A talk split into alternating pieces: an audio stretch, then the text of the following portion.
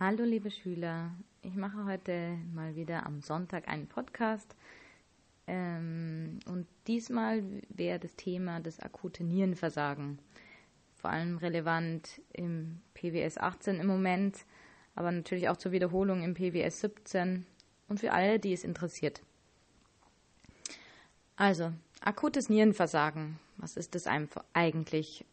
Wir brauchen erstmal eine Definition, die ist dass es eine plötzliche und prinzipiell eigentlich auch eine reversible Abnahme der Nierenfunktion ist. Also das heißt, die Nieren arbeiten nicht mehr so, wie sie sollen. Das Ganze ist aber reversibel, das heißt, es kann wieder rückgängig gemacht werden. Wenn man die richtige Therapie hat, das Ganze früh genug feststellt und, und auch die Ursache natürlich aufzuheben ist, dann ähm, kann man da dieses akute Nierenversagen auch überleben und auch äh, wieder heilen. Äh, die Gesamtsterblichkeit ist aber relativ hoch, also über 50 Prozent sterben an diesem akuten Nierenversagen. Ähm, man nennt dieses Nierenversagen auch eine akute Niereninsuffizienz. Die chronische Niereninsuffizienz haben Sie mit Sicherheit schon mal davon gehört. Die akute Niereninsuffizienz heißt eben, dass es sehr schnell und plötzlich geht. Gut, ähm, das heißt, was ist, wenn das, diese Nieren versagen? Dann heißt es, dass die harnpflichtigsten Substanzen, also die Substanzen, die nur über die Niere ausgeschieden werden können, die steigen dann an. Dazu gehören jetzt zum Beispiel Cystatin C, Kreatinin oder auch Harnstoff. Und die sind dann im Blut stark erhöht und können dort auch gemessen werden. Und man teilt die das akute Nierenversagen jetzt in drei äh, Nierenversagen auf. Und das ist grundsätzlich auch dann die Ursachen für dieses akute Nierenversagen.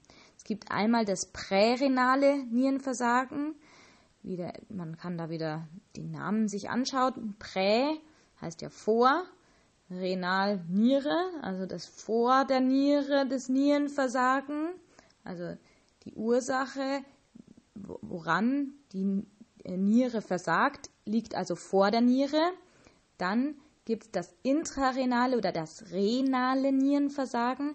Das heißt, das ganze liegt, Problem liegt in der Niere. Und dann gibt es noch das postrenale Nierenversagen. Das heißt, das ganze Problem, was zum Nierenversagen führt, liegt nach der Niere. So, schauen wir uns die einzelnen Beispiele an, ähm, wie es zu diesen einzelnen Nierenversagen kommt. Als erstes mal das prärenale Nierenversagen.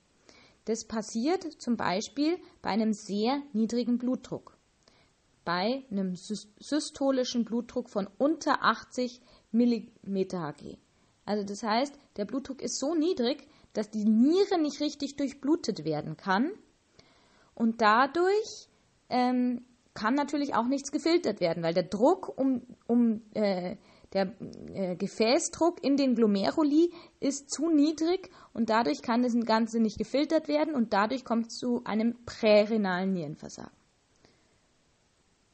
Genau, also die Nierendurchblutung sinkt dabei. Dann ähm, ist es auch so, dass wenn einfach der Blutdruck so gering ist, dass dann noch gleichzeitig auch die Zellen dann, wenn es über längere Zeit besteht, eben der, die Zellen der Harnkanälchen absterben. Und wann kommt es zu so einem Fall? Und zwar zum Beispiel beim Schock. Ähm, aber auch wenn jetzt zum Beispiel ähm, eine Stenose in einem äh, Nierengefäß ist, in der Nierenarterie zum Beispiel, ist es zwar nur einseitig, aber auch das kann natürlich ähm, zu einem Problem führen. Oder die, die Aorta ist verstopft aus irgendwelchen Gründen. Also bei einem Nierengefäßverschlüssen dann vor allem beidseitig kann es dann eben zu so einem akuten Nierenversagen führen. Gut, dann kommen wir zum intra- oder renalen Nierenversagen. Zum Beispiel, indem die Niere durch irgendwelche Gifte äh, geschädigt wird ent entweder durch Medikamente oder irgendwelche Gifte, die äh, man zu sich nimmt, äh, Pilze oder sowas, ja. Ähm, und auch gewisse Infektionen, wo jetzt äh, es Bakterien gibt, die gewisse äh, schädigende Gifte bilden, die können auch die Niere schädigen. Dann kann es auch zu einem intrarenalen Nierenversagen kommen durch eine schwere Glomerulonephritis, eine Entzündung. Ja? Gut. Und dann haben wir noch das postrenale Nierenversagen. Also das Ganze liegt jetzt wieder außerhalb der Niere, aber nach der Niere, haben wir ja gesagt. Das ist äh, das postrenale Nierenversagen ist durch zum Beispiel eine Harnabflussstörung. Also zum Beispiel eine vergrößerte ähm, Harnabfl also eine vergrößerte Prostata, also die Prostata ist vergrößert und dadurch kann der Hahn einfach nicht mehr abfließen. Ja? Oder auch ein beidseitiger Harnleiterverschluss, also wenn links und rechts quasi der Harnleiter verschlossen ist, durch, einen, durch Steine zum Beispiel, oder auch komprimiert durch einen Tumor, wenn, wenn die äh, Prostata zum Beispiel zu groß ist, oder auch äh, andere Darmtumoren oder so, die dann zufällig auf beide Harnleiter drücken, dann kommt es zu einem äh, postrenalen Nierenversagen können, kommen oder auch wenn in der Harnröhre irgendwas wächst oder da irgendwas verschlossen ist. Auch dann ist es ein postrenales äh, Nierenversagen. Der Urin staut sich zurück ähm, bis eben in die Nieren und dadurch geht die Niere, kann kaputt gehen und äh, die ganzen harnpflichtigen Substanzen steigen an. Gut, was haben wir für Symptome? Also ihr könnt euch ja vorstellen, ein bisschen, wenn man drüber nachdenkt, was dann passiert, wenn jetzt hier äh, die Nieren versagen, dann hat man natürlich weniger Urin. Also eine Oligo- oder Anurie. Oligo heißt zu wenig Urin, Anurie kein Urin. Also das ist mal das Leitsymptom, das ist das Erste, woran man denkt, wenn die Niere nicht mehr funktioniert, weil dann kann auch kein Urin gebildet werden und das heißt, wir haben weniger Urin oder gar keinen Urin. Und wenn wir nichts ausscheiden können, das kann man sich vorstellen, ich trinke und der Urin geht aber nicht raus, dann habe ich natürlich eine Überwässerung. Wir haben Zeichen der Überwässerung sind, denken Sie mal dran, erstens ein hoher Blutdruck, ja, weil in den Gefäßen der Druck steigt durch zu viel Flüssigkeit. Dann geht die Flüssigkeit aber nicht nur, bleibt ja nicht nur in den Gefäßen, sondern geht auch ins Interstitium, das heißt in das Gewebe dazwischen und führt zu Ödemen, also Wassereinlagerungen zum Beispiel in den Beinen, aber auch zu einer Luftnot, zum Beispiel durch ähm, Wasser in der Lunge. Ja, das sind jetzt die Zeichen oder die äh, Symptome durch die Überwässerung. Dann kann es auch weiterhin zu einer Herzrhythmusstörung führen, weil die Niere ähm, ist ja dazu da, dass das Kalium auch ausgeschieden wird. Und durch dieses, wenn das äh, zu wenig Kalium ausgeschieden wird, kann es zu einer Hyperkaliämie kommen und die führt dann eben zu einer Hör oder kann zu einer Herzrhythmusstörung führen. Und insgesamt äh, wird der äh, ganze Organismus natürlich sauer. Man nennt das Ganze dann eine metabolische Azidose, was auch wieder zu mehreren oder vielen Problemen kommen kann. Zum Beispiel auch zu äh, einer übermäßigen Ausatmung, ja, und äh, ja, also der ganze Körper reagiert eben dadurch. Also das waren die Symptome. Dann kommen wir zur Diagnostik. Also wie kann ich das Ganze feststellen? Also wichtig ist, wenn man äh, Verdacht oder auch hm, vielleicht sogar schon eine Bestätigung hat von einem akuten Nierenversagen, der Patient muss natürlich sofort ins Krankenhaus. Ja? Ähm, man muss Urin- und Blutuntersuchungen machen im, falls ein Urin da ist, ja, es kann ja sein, dass keine Urinausscheidung da ist, da müssen ja schon die Alarmglocken klingeln. Ähm, aber sonst muss man natürlich den Urin untersuchen, was ist im Urin drin, ja. Dann auch eine Blutuntersuchung natürlich. Im Blut kann man erstens mal die Azidose feststellen, also diese Übersäuerung, von der ich gerade geredet habe. Aber auch diese ganzen harnpflichtigen Substanzen sind dann natürlich im ähm, Blut erhöht und auch das Kalium, diese Hyperkaliämie, von der ich geredet habe. Alles das kann ich im Blut messen. Also das fällt da auf jeden Fall auf, ja. Werden auch noch andere Werte sehr wahrscheinlich, ähm, äh, wie gesagt, verändert sein.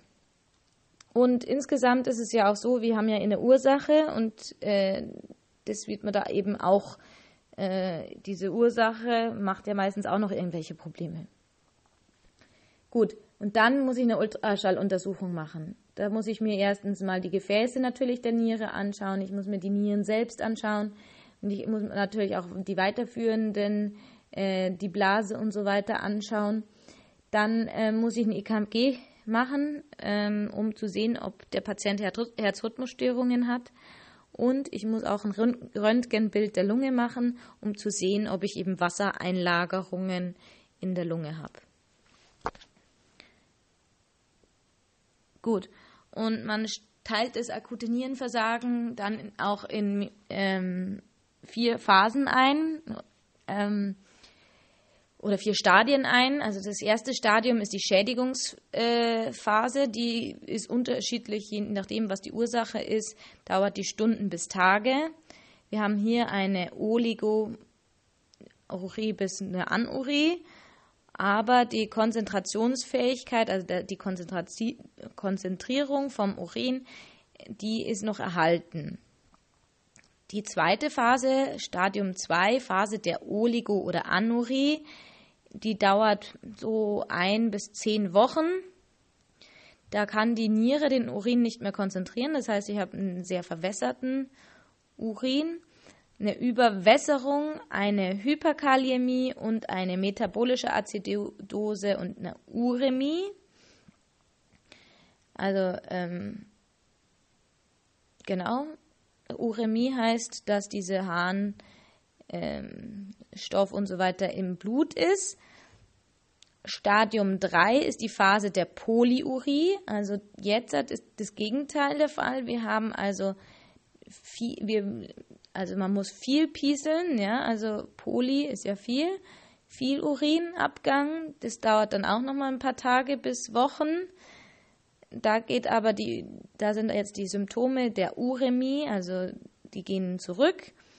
Ähm, da haben wir aber das Problem, dass dann eher die Gefahr der Dehydratation ist. Da muss dann viel ähm, getrunken werden. Dann ist auch so, dass dann auch natürlich durch diese ähm, viele Ausscheiden auch Kalium und Natrium wieder verloren gehen. Also wir haben jetzt hier genau das Gegenteil eigentlich von der von dem Stadium davor, wo ich eine Hyperkaliämie habe. Und dann haben wir beim Stadium 4 das ist jetzt die Restitutionsphase, das heißt, da erholt sich der Körper wieder. Das dauert auch noch mal ein bis drei Monate, bis dann der Körper wieder ganz normal arbeitet. Also ihr seht schon, das ist schon ein langer Prozess ähm, und wie gesagt auch sehr gefährlich. Und deswegen ist so ein, mit so einem akuten Nierenversagen überhaupt nicht zu spaßen. Was kann ich jetzt machen, um das Nierenversagen zu therapieren? Also als erstes Mal muss ich die Grunderkrankung behandeln, ist klar. Ich muss versuchen, die auslösende Ursache aufzuheben. Beim Schock, wenn zum Beispiel Blutverlust oder so die Ursache ist, muss ich natürlich den Blut, das Blut ähm, auffüllen.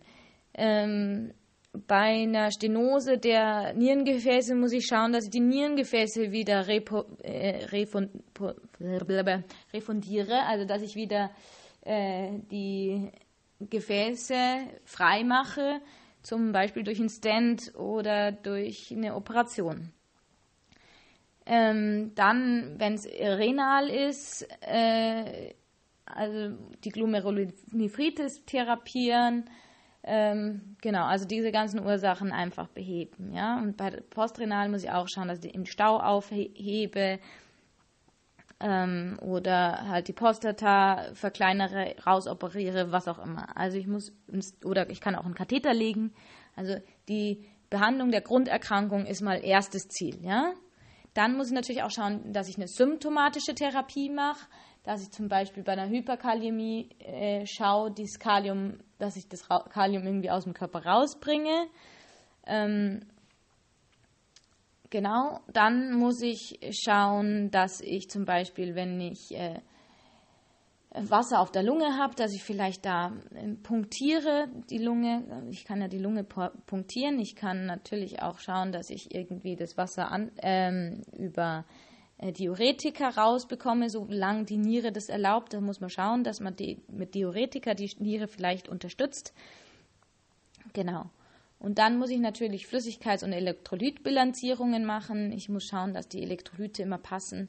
Muss halt schauen, ähm, dass ich auch die Flüssigkeit auffülle oder wie gesagt, dann schaue, dass ich irgendwie den Patient ähm, schaue, dass er weniger trinkt.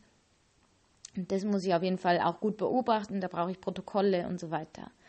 Und ähm, wie gesagt, dann haben Diuretikagabe, das hatte ich schon gesagt. Schleifendiuretika sind da die Wahl.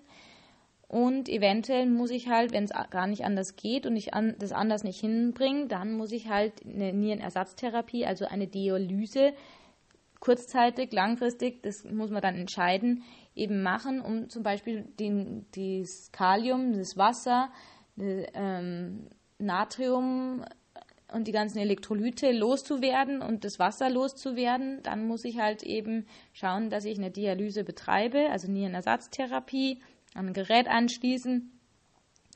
Ähm, und dann würde das Ganze eben, ja, muss ich halt quasi die Arbeit der Niere durch ein Gerät übernehmen lassen.